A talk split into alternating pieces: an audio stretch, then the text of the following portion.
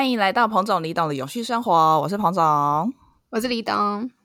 之前呢，我们有跟大家聊过关于 eco anxiety 或是 climate anxiety 这件事情，就是在气候变迁之下，大家可能会对于气候变迁感到很恐慌，或是很焦虑，或是对于因为气候变迁而衍生的未来感到不确定，然后很担心、害怕之类的。那现在呢，我们台湾又面临到 COVID nineteen 的疫情问题，所以我们今天想要来跟大家聊一聊，在疫情之下，大家的 anxiety 会是什么，或者说要怎么样去面对跟处理在疫情之下自己的心情的变化。我觉得我们蛮希望可以谈这个话题，就是因为我们自己经历了两次在不同国家的封城压力，应该是说两次有不一样的状况，然后。那个社会氛围完全不一样，所以我们自己个人也都发展出了不一样的应应方式，所以就想要录这一集来跟大家分享。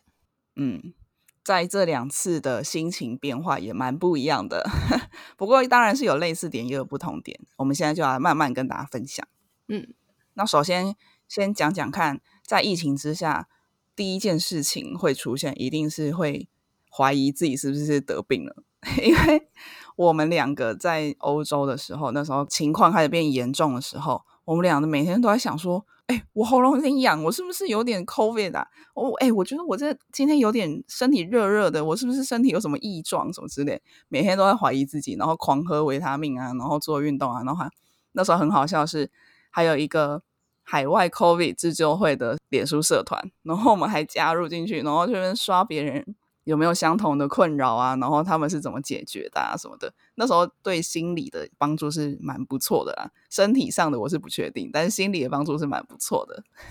嗯，那时候那个社团真的是救命针的感觉，因为那时候等于我们各自都是一个人在国外，所以其实在国外的心情是很焦虑的。尤其我那时候还尝试打电话给类似荷兰的一九二二这种东西，然后他们的回应就只是跟我说：“哦。”你现在就在观察，等到你真的不能呼吸的时候再打电话过来，然后你就会觉得，等我不能呼吸的时候，我还有办法打电话吗？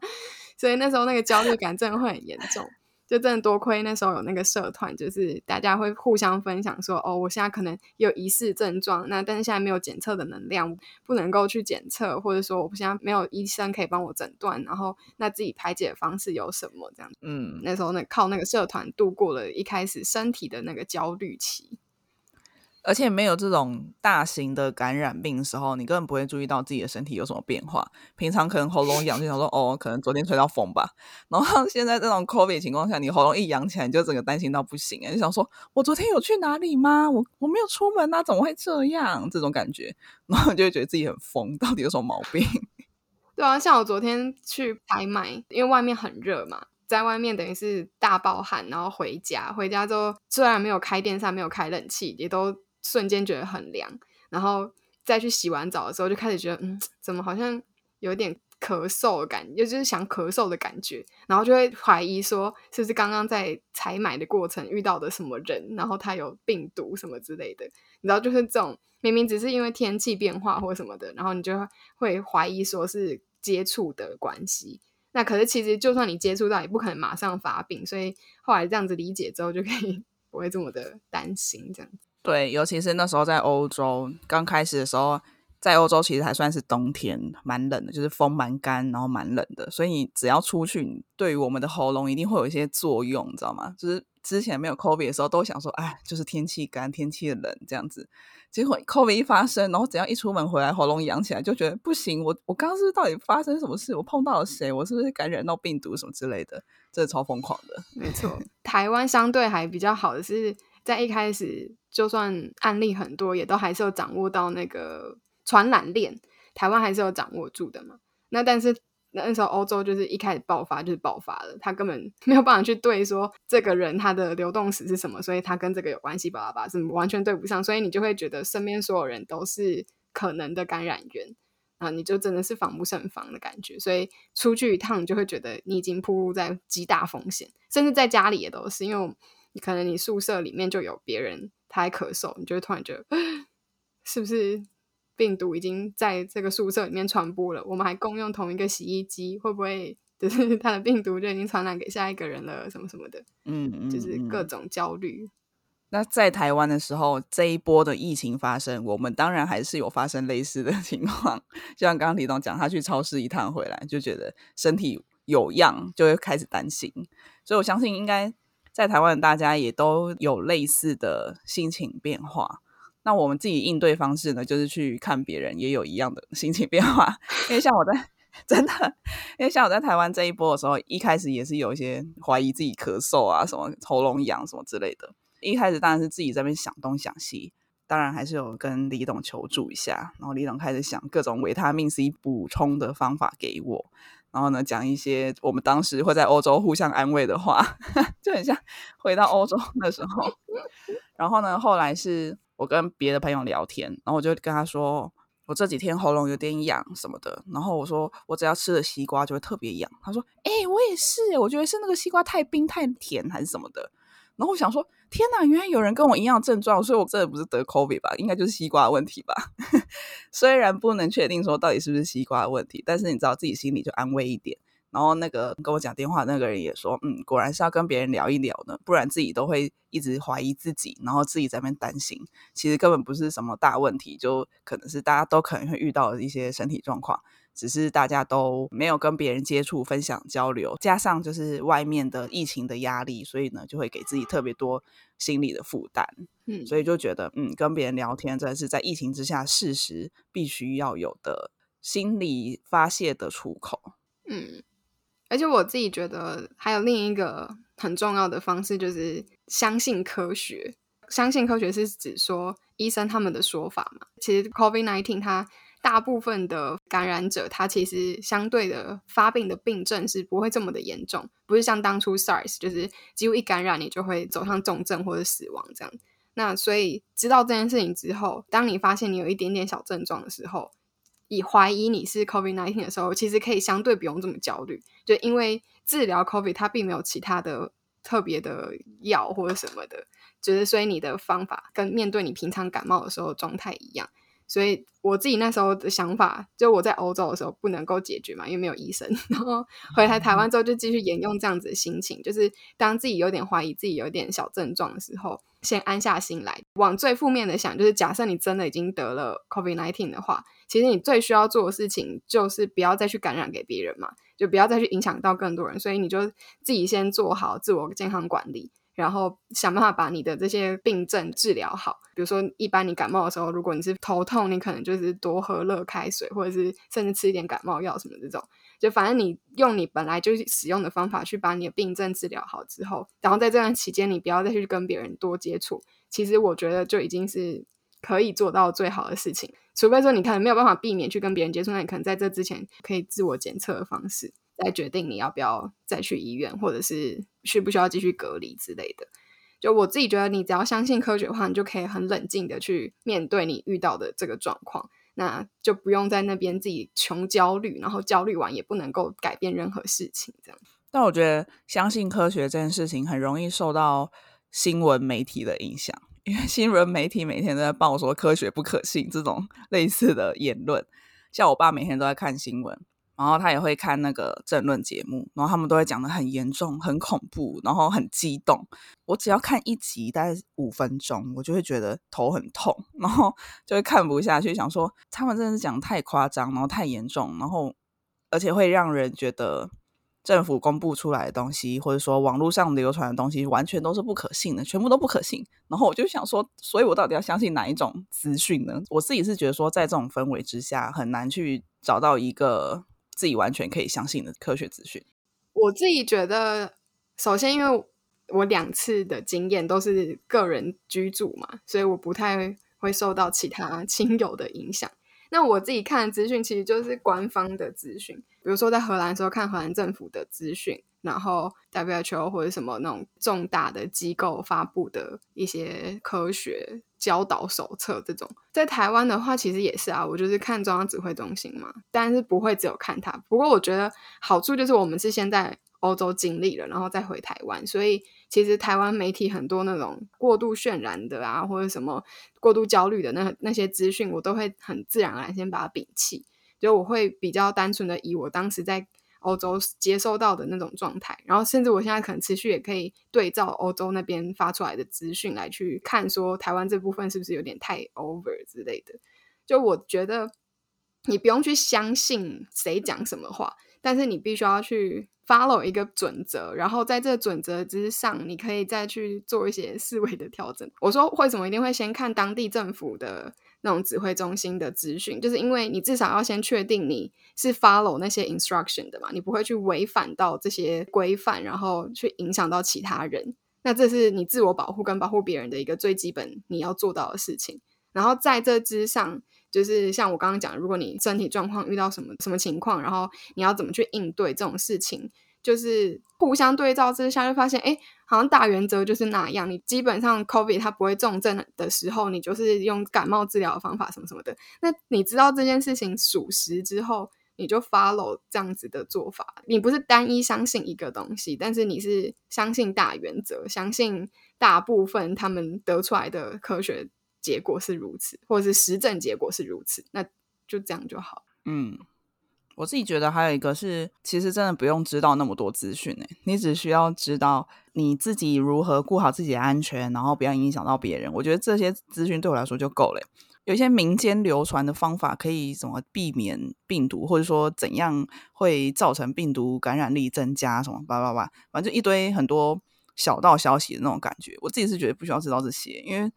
第一个，你也不知道它到底是真的假的啊。第二个是你知道之后，说不定让你自己更恐慌，或者说对你自己无益，只是增加你那种废物讯息量。所以我就觉得说，你只需要知道最基础、最基本的那些资讯，可以保护好自己，然后不要去感染到别人，或者说影响到别人的话，我觉得这些就够了。真的是不太需要一些多余的资讯，我自己是这样觉得啦。嗯，但是我觉得，因为这个病毒它传染力很大，所以它基本上变化性也很高。所以我觉得是可以适时的一直去 update 它的发展状况，它的新的变种啊，或者是它的新的态样出来，有可能会是说展现在你发病的病症。那这些资讯你可以 update 到的话，你就可以多留意一下，说，哎，我现在是不是有可能这个症状也会符合这样子的状况？那你就可以提前的做好自我防御跟防护别人。就是这件事情是我觉得是可以持续 update，只是说你到底 update 的来源。就是我觉得你刚刚说的不要太多资讯，就是这样。就是你你先反正就是锁定住你觉得可以相信的那几个大型的媒体啊，或者是组织他们发布的资讯，我觉得其实就够了。民间流传什么的那个都，可是可能那些东西对于有一些人来说，他是安抚他恐慌的方式。我记得最开始台湾大爆发的时候，就有一堆流传说中国为什么可以抑制下来，然后就是因为他们每个人回家。都会先用盐巴 水漱口，还是什么之类的，真的。就是像这种，那时候我这我也没有去查证到底这是真还假，但是我那时候看到的时候，我就觉得也蛮好玩的啦。就是如果大家看了这个会比较安心的话，那你照做也无妨。就是因为用盐巴水漱口。既不伤神也不烧财吧，就好像你真的你觉得这么做你可以安心一点点，那我觉得很好。可是你不要说变成你用这个刷漱口之后你就不戴口罩什么，那真的就太 over 了。嗯，所以我觉得有有一些东西是可能对于某些人来说那是他消除焦虑的方法，可是我自己个人是觉得那些多余的东西可能是真的会造成你更多的混乱，因为你资讯爆炸的状况可能会更加紧张。我觉得这可以推荐大家去听报道者有一集。采访事实查核中心，他们也有提到，这种重大时候，就是因为人的情绪变得更焦虑，然后所以这种假讯息，它就反而会是更加猖狂。因为大家看到一个这个东西，就先分享再说，就会觉得说不管对错，感觉很重要，那就先分享再说什么的。那所以这种时候，他们的业务量就会暴增。然后他们也有提到一些他们处理这样子假讯息的方式。那我觉得，如果大家有发现说身边的人有因为这些，爆炸的假讯息，反而让他心情更焦虑，或是甚至影响到其他人的话，那我觉得可以去听一看，怎么利用事实查核中心去好好的把这件事情解决。这样，那会不会对于有些人来说，看政论节目说什么执政党还是在野党的某些阴谋论，也算是某种 舒压的方法？我觉得阴谋论又是另一另一件事情诶，因为其实阴谋论在世界各地都有啊。我的意思是，他可以暂时脱离关于病毒本身的关注，比如说，他就可以不用那么专注于说，哦，现在病毒已经传播到什么程度啊，然后可能会对我造成什么影响啊，这种他可以暂时逃避，但是他就是专注于那个他可能想要知道的阴谋论啊，然后政治斗争啊这种东西。嗯，可是我觉得这个也是，你可能表面上看起来它是脱离了病毒发展的本身，可是它事实上。反而会扣回去影响病毒发展。比如说，国际上很多也是觉得说，COVID 以来政府对于人民的权利是扩张的嘛？这在我们之前的集数也有讨论到。那所以很多人就会觉得说，是不是政府他想要借此机会来伸张他们的权利，然后就因此去怀疑这个病毒根本从头到尾都是假的，就根本没那么严重啊，或者是说根本不需要用这种方法，巴拉巴拉的这种。那如果说是已经升格成这样，那其实是会反过来去影响到整个疫情控制的政策实施的。就是大家如果去开始质疑你这样子的指令，开始不去遵守的话，那是不是我们的疫情会更无法控制？那其实回归到台湾也是一样，如果你把它升格成说是政党的斗争啊，或者是政治权利的一些事情的话，那我觉得就是。你不仅无助于事嘛，就是你把它想象这样，然后所以只要政府一发布什么什么指令，就先骂再说。比如说你看到国外在捐疫苗，你就是说哦，台湾乞丐，然后什么那个什么。送送过来疫苗一定不能打或干嘛什么？就是你如果都是用这种方法的话，然后你就不去打那个疫苗，那好像也不太对啊。就是就也没有办法帮助到这个事情去控制住，然后不能够去让这个疫情真正的被解决。就你一直去质疑政府，一直去质疑他发的指令，然后不去遵守，那接下来你要怎么办？嗯，这样算是多余的资讯吗？还是某种消遣？如果大家可以只把它当消遣的话，我觉得倒是没什么差，就是你就把它看笑话这样子。可是如果你已经把它已经升值到你脑子里面，然后去影响到你对所有事情的判断的话，那那我觉得它就是个，这也不是算多余的资讯，这就是一个干扰的资讯。嗯。但是我自己觉得，他可能这个干扰也是有点必要啦。就是你不要让他完全的掌控住你对所有事情的判断，可是他可以是成为你判断事情的其中一个考量点。嗯嗯，就是你可能的确他做出这个政策，他的确也是有一点点政治因素或干嘛的。所以你如果有想到这个层面的话，你就可以去理解说，哦，他为什么这么做之类的。但你不需要说，因为看了那个政论节目，他这样的斗争，所以就说啊，你看他现在这个都都是都不对的啦，不对什么什么的，然后就一直批评，一直批评，然后就就我觉得你你就是你那个成分啊，你跟之前讲的一样，都是中庸之道，你不要过而不及。对啊，对于我们这种念政策的人来说，会很能够理解这种正反声音。就会觉得说，一个政策出来，一定会有正面的回馈跟负面的回馈嘛。那如果一面倒都是正面的话，反而很危险，就是因为大家都看不到它的危险之处，所以势必这种反面声音出来是很合理的。但是在我看来，这些反面声音又过激的时候，又又是另外一种你说违背中庸之道的，越来越偏离，真的会像李董你刚刚讲，就是反而影响到原本应该要做的事情。反而影响到那个政策原本应该要维持的这种修正的作为，因为你要有批评存在的原因，是因为你要随时可以修正嘛，就是你可以看得到自己的缺点在哪里。因为制定政策的人也是人啊，他一定也有看不到缺点，所以当有批评出来的时候，他就可能说：“哎，我发现到这个缺点在哪里。”所以他就可以因为这个批评而修正他的政策。但如果那个批评有点过于偏激的话，当他修正的可能就不是正确的方向，有可能是因为这些批评而去修正，然后反而是走向另外一个不对的方向。所以我会觉得这种新闻可以看一看，然后知道说哦，他可能有哪些问题，但是不需要把它看得太深入、太认真或者太。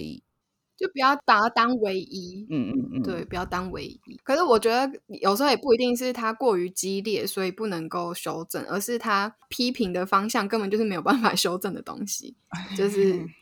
对对对，就是他如果真的一直都是用政治色彩或干嘛的这种来去做评断的话，那你这根本修正不来啊！难道现在他可以直接蓝色变绿色，绿色变蓝色吗？就是这种。没有建设性的批评，就是对于整件事情不会有任何的注意，然后趁机去分裂族群、选票什么的那种感觉，就只是他们自己可以从中得到他们自己的政治利益。嗯嗯。那除了说新闻媒体这些对我们心情的影响之外，我们现在隔离嘛，待在家里，不免也会因为生活形态的改变而影响到自己的心情。像那时候我们在欧洲，可能就比较还好，因为本来就是在一个自己的小房间里面生活，每天都这样，不管有没有疫情。然后呢，跟家人朋友联系也很多都是视讯，所以那时候在欧洲的时候，我们反而还好，没有什么大家所谓的疫情症候群。但现在在台湾。我自己啊，我在家里隔离的这段时间，我自己觉得我自己有点疫情症候群呢，会觉得好像做什么事情都不太对，就是有种很烦躁的感觉。一方面你是觉得说在家里做的事情跟平常在工作一样嘛，因为之前是你去办公室上班，那你现在是在家里上班，那下班之后你又一样在同一个地方，然后又要烦恼说自己要吃什么。结果吃完饭之后也无所事事，无所事事听起来好背，这但这这没有什么重要的事要做，然后就烂在那里，然后也没有跟谁接触。就算你偶尔可以跟别人视讯交流一下，在视讯交流的当下是很快乐、很真心的，但是镜头一关掉，你就觉得那个快乐无法延续，因为你就是又回归到一个很无聊的生活，然后你每天可以讲话的人就这几个，然后就会觉得。啊，怎么那么烦呐！真的好想出去走一走哦，就是很久没有看到不一样的世界。我记得我还有一天剪片剪一剪，就一直想到之前出去玩的画面。就其实那一支片也没什么，就只是很正常的聊天。然后我就一直想到我跟李董之前在欧洲到处游玩的画面，而且是那种很微不足道的画面，比如说在路上走路，根本没有一个景点哦，就是在路上走路而已。然后就一直想到那种自由自在的画面。然后想一想，然后就会啊，好烦哦，然后继续剪片，剪一剪就觉得哦，好想跟谁讲话哦，可是又不知道讲什么，就是会有一种这种很烦的情绪，然后自己心里很烦躁，什么做什么事情都不对，睡觉也不对，吃饭也不对，站着坐着什么都不对啊，反正 就觉得很烦很烦很烦。然后后来去公司上班之后就比较还好一点，因为你就有一种规律生活的感觉，因为你就是必须在固定时间起床，然后去某地方，然后跟某些人讲话，然后做你的事情。固定时间之后，你就会。换一个场所，然后做别的事情，这样反而会让我的心情比较有调试过来的感觉。我觉得我自己个人没有这么的显著在这部分，因为我两次都是在自己的小房间这样。然后，但我觉得对我来说很大的差异是，可能因为当时在欧洲，他们口罩量不足，所以是并没有去规范说必须要戴口罩的。而且我们那时候还是可以在社交距离范围内，然后。那个人数范围之下，就还是可以在户外跟朋友一起，比如说去爬爬山、去野餐这种，就都还可以。然后，所以呢，当时是有一个固定的小周末时间。现在我上班本来还要去公司，可是那时候是只能在家里面去做论文，然后上课什么的。这种就是虽然当时的一到五的生活环境比较单纯，可是我周末的时间，甚至有时候是做完论文很烦躁，也会就约邻居一起去走路这种。就当时的那个自由度是，我觉得相对是高的。我不用戴口罩出门，然后我还可以跟朋友见面。就是虽然是可能没有办法像以前一样一见面就拥抱这么亲密，可是还是可以见到面，然后可还是可以不戴口罩的自由呼吸。然后，但现在生活的最大的限制就是必须到哪里都要戴口罩，所以我就算是去到一个没有人的荒郊野外，我也是得戴着口罩去跑步、去运动、去走路什么的。就那个自由度被受限的感觉，我觉得还蛮糟糕的，而且就会降低你到户外的那个兴致。可是又很需要去户外，因为心情你不能就一直被锁着，你知道？就是 我记得好像前阵子我看到一个研究，就是在说 COVID nineteen 之下，就是人的跟自然的 connection 就是有点被断掉。那这个造成了什么影响？他们就对小孩，然后大人不同年龄层去做研究。然后就发现，对小孩会影响到他们的学习能力。以前我们以为是说，哦，可能你上一些自然课啊，什么，你要到户外去接触到实际的东西，你才可能会有感觉，会加强你的记忆力。然后，但是这个实验就证实说，其实已经不是说必须要食物才可以去加强你对那件事情的记忆力，而是你本身到户外这件事情就已经是帮助人的脑子可以更有活力，所以它可以运作的更好，你的学习力会提升，它是一个普遍性的一个效益。所以我们现在被迫断绝了与自然的那个连接的时候，其实我觉得是对于人的那个心情，然后整个脑子都会有很大的影响。然后最近不是宣布什么微解封嘛？嗯，然后所以就开放了一些户外的地方，但是可以去，不是说你可以不用戴口罩去这样。我其实是有一点惊讶，因为我没有想到说原本这些地方是被禁止不能去的，因为那很多都是户外地方，然后我就不知道为什么会有这个理由说需要去禁止不给人家去啊。可能我在欧洲的时候就没有这种的禁止方式，所以就有点无法理解。就是我真的不太知道这个用意是什么，是怕大家在那里群聚还是什么嘛？那可是如果你是怕群聚的话，你要做的事情应该是去巡逻。像我们那时候在欧洲也是，就是警察会在那边巡逻啊，然后只要你超过多少人，然后你没有保持一点五的社交距离的话，他就会去警告，然后警告不不听的话，第二次就开罚这样。嗯，就如果是怕这件事情，应该是用这种执行方式，而不是直接全面性的禁止。嗯，但我不知道，就是台湾这做法，对。其实现在欧洲像我们这种隔离状态已经一年多了嘛，那在这一年多的期间，其实我们也经历了半年这样。那在那半年，我们其实也没有像现在这样被禁止去户外耶。我那段期间，我还是有跟朋友去公园，坐在草地上聊天，然后野餐，然后甚至可以去。在公园做瑜伽这种 就是户外的活动，你还是可以去走一走啊，然后晃一晃这种，没有像我们现在这么严格的限制。而且我是其实不太确定啊，他们那时候应该案例数还是比我们多吧？现在的台湾，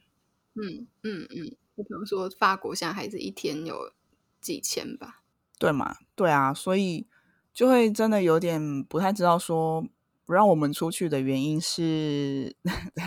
但是是可以理解，说他可能怕说大家因为无法去室内而蜂拥而至室外的这种感觉吧，就有点像那个什么绑太紧的小孩反而会更想要出去的那种感觉。就是我们去年有写的报复性出游，对对，因为台湾那时候也是把四月那一波过完之后，就疫情回稳，然后就有开始出游，嗯。其实现在全球的论述其实都是导向，我们势必是会走向跟这个病毒共存的一个状态。嗯，所以其实现在人类应该是要去找寻跟它共存的方式。我觉得现在台湾的做法会让我觉得，我们还在活在一个那个幻想泡泡里面，以为说我们现在好，我们再忍一个月，再关一个月，然后接下来就会恢复自由、恢复正常什么的。可是所谓的正常，已经不会是我们想象中的二零一九年以前的那种正常了。就我们可能口罩、酒精这种已经会变成是我们的生活必备品。以前出门是说手机、钥匙、钱包，那现在就是手机、钥匙、钱包、口罩、酒精。就是类似这种感觉，就我们应该是要把它变成融入到我们的正常生活，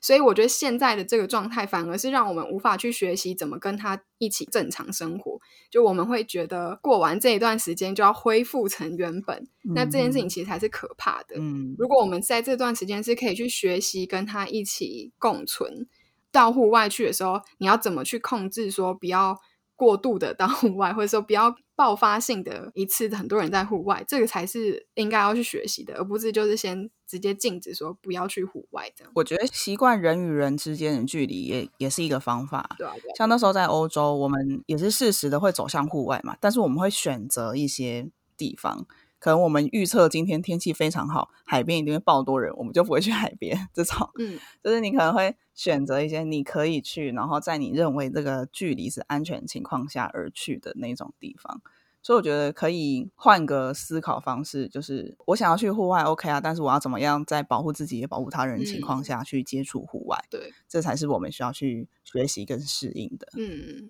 而且像那时候，就是邻居很多是年纪比较大的爷爷奶奶什么的，那他们其实习惯都会互相去做客，互相陪伴聊天这样。那疫情之后，就这件事情就不能发生嘛。可是他们改变的方式就是。我一样到你家去拜访你，可是我是按完门铃之后，我就自动退到门的后面五公尺远，对，然后就一个人在门内，一个人在门外这样子聊天，然后戴着口罩这样聊天，对，就是我觉得这个是一个很很重要的点，就是你不应该要因为疫情然后断联了你原本正常生活应该要有的连接，不管是对人对自然的连接，可是你的连接方式必须要改变。就是这，我觉得是我们台湾现在还看不到往这个方向去迈进的。嗯，看到比较多是试图阻断对病毒的一切，而不是说试图去学习或者了解这个病毒，然后跟它相处这样子。虽然那时候我在欧洲看到一个人在二楼，另外一个人在一楼这样聊天，我觉得有点荒谬好笑之外，但是我觉得布施是一种方法，是蛮可爱的。对啊，就我觉得可能台湾会这样发展，也是跟我们去年开始的一整年处理疫情的方式有关。就是因为我们之前用这样子阻断的方式都有效嘛，就不管几次爆发了什么布逃啊，然后更久以前好像那个什么舰队的哦，然后而且几乎境外都会先锁住了，所以大家可能就会觉得说，用这种直接断绝的方式是最彻底有效。大家可能就会觉得我这样才是真正的结束。可是我有个朋友他就讲，如果我们真的相信这个方法的话，那就是台湾注定要锁国一辈子。就是你这边自己断绝了，可是国外还是会有这个病毒啊。嗯，那你难道就是从此不要跟国外连接了吗？所以这就是为什么我我会觉得我们不能够失去正常的连接，而是要改变连接方式，而不是直接去断联、断绝原本的正常生活。可是大家就是觉得是因为那机师的那个三加十一政策，然后让机师有机可乘，就是到了社区来，然后进行传播。这样，我不是说这个事情没有政治责任，而是说你现在如果一直回头去想这件事情的话，那就会导致我们接下来政策也都会是往这个方向去走。我们就会一直觉得要清零，要清零，赶快把一切断绝。这样，我们可能就永远真的回不到正常生活，因为我们没有办法学习跟病毒一起正常生活。嗯哼，我刚刚是想到，可惜的是，我们那时候在欧洲的时候，我并没有很去看当地的新闻，不太知道他们新闻当时报道的走向会是怎么样。因为如果我去看德国的新闻的时候，我通常是看疫情的发展状况，没有看太多政治追究啊这种的新闻。我不太知道他们会不会像我们这样这么激烈，就还蛮好奇的。这样，我的经验是那个呃，荷兰至少荷兰。他们比较激烈的是对于自由权的剥夺这件事情哦，好像是哎，我之我上次有跟我弟在讨论，嗯，他现在会听我们的 podcast，他又要说我提到他了。嗨，弟弟，像我刚刚讲阴谋论嘛，就是这种质疑政府的那个声音是，就如果是社会舆论的讨论的话，是这个部分是很强烈的。可是，在台湾反而是没有看到，甚至质疑疫苗啊什么的都有。然后，可是台湾的状况会是。好像就真的比较怕死，比较不怕自由这件事情。我觉得台湾人的状况比较是，你尽管束缚我自由吧，就是比较想要走集权国家的模式，严格的给我断绝一切，然后我们赶快控制住这样。然后所以就是比较怕死，比较不怕自由什么的被剥夺。然后可是，在西方国家，就是欧美的话，他们当然也会不希望疫情继续这样无限的发展，可是。他们同时很在意，在这个过程中，他们被剥夺的那些东西是不是合理的？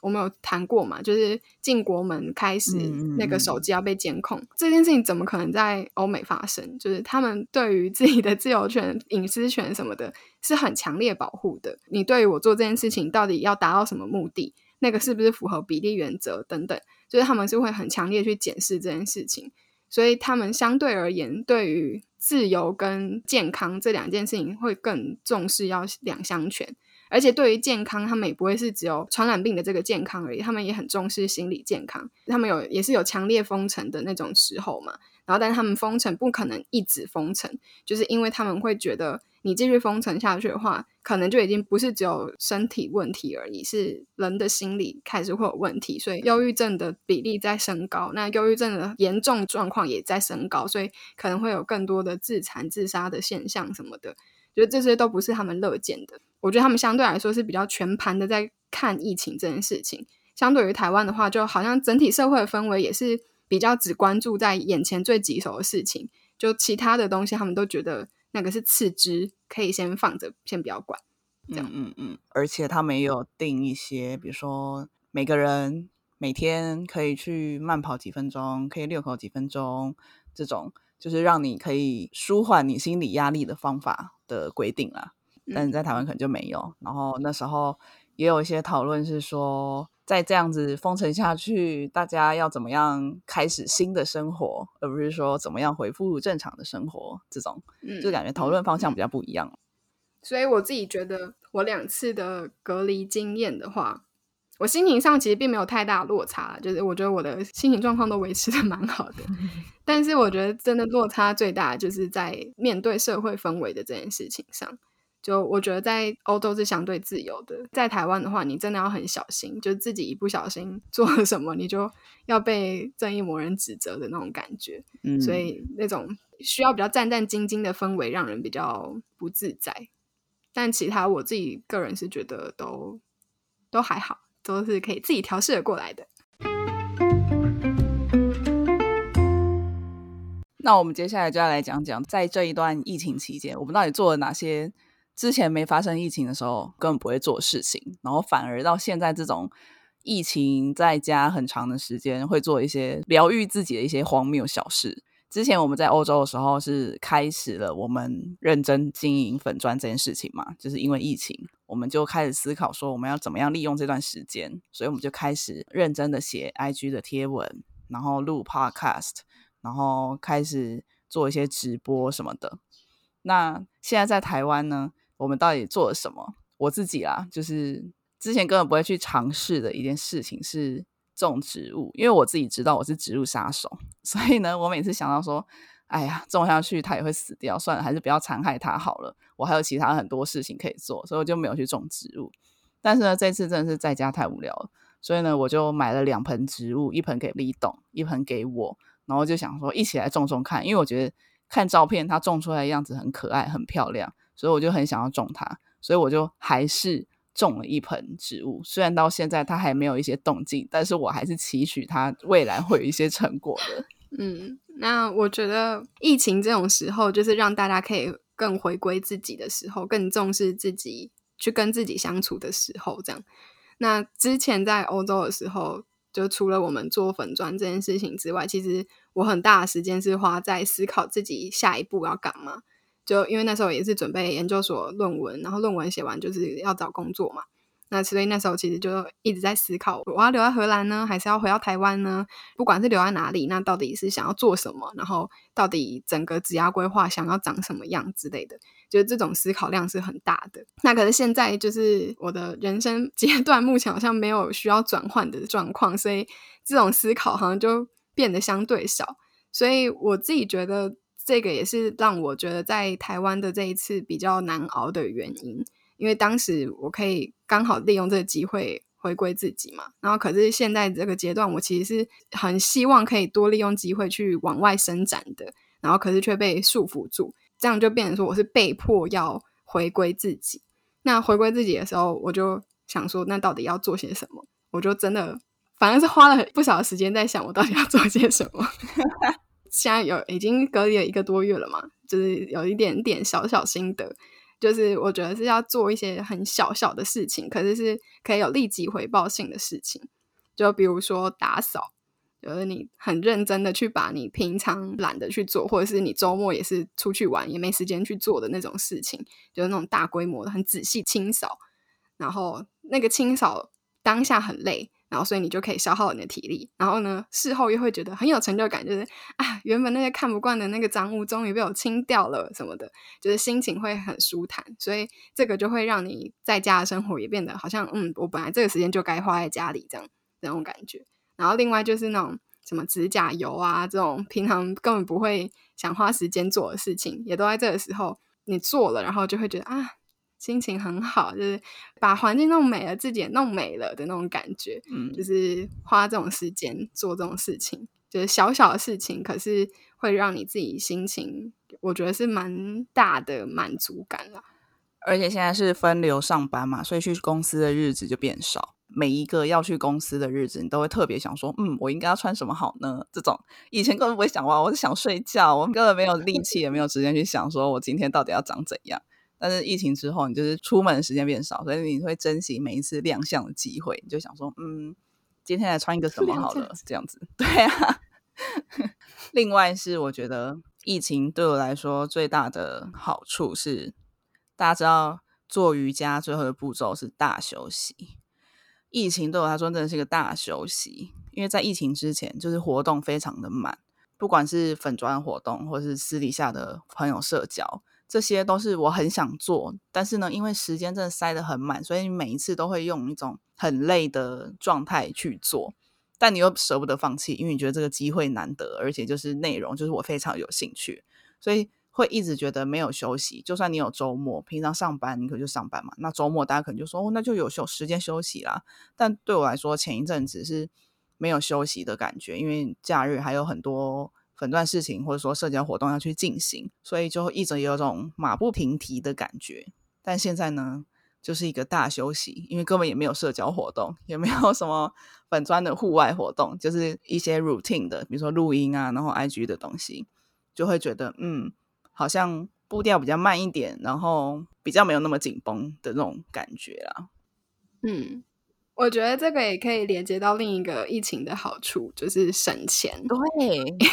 因为当你有很多社交活动的时候，你的交通费、吃饭的费用。然后，如果是长途旅行，你还会有住宿费之类的，就是这些东西其实都是蛮大的一个开销。那在疫情之下，这些东西你都瞬间省下。你跟朋友见面是透过网络，所以交流的费用就是缩减为只有电费这样子那种感觉。觉得省钱这件事情也是可以让自己更安心待在家的一个动力。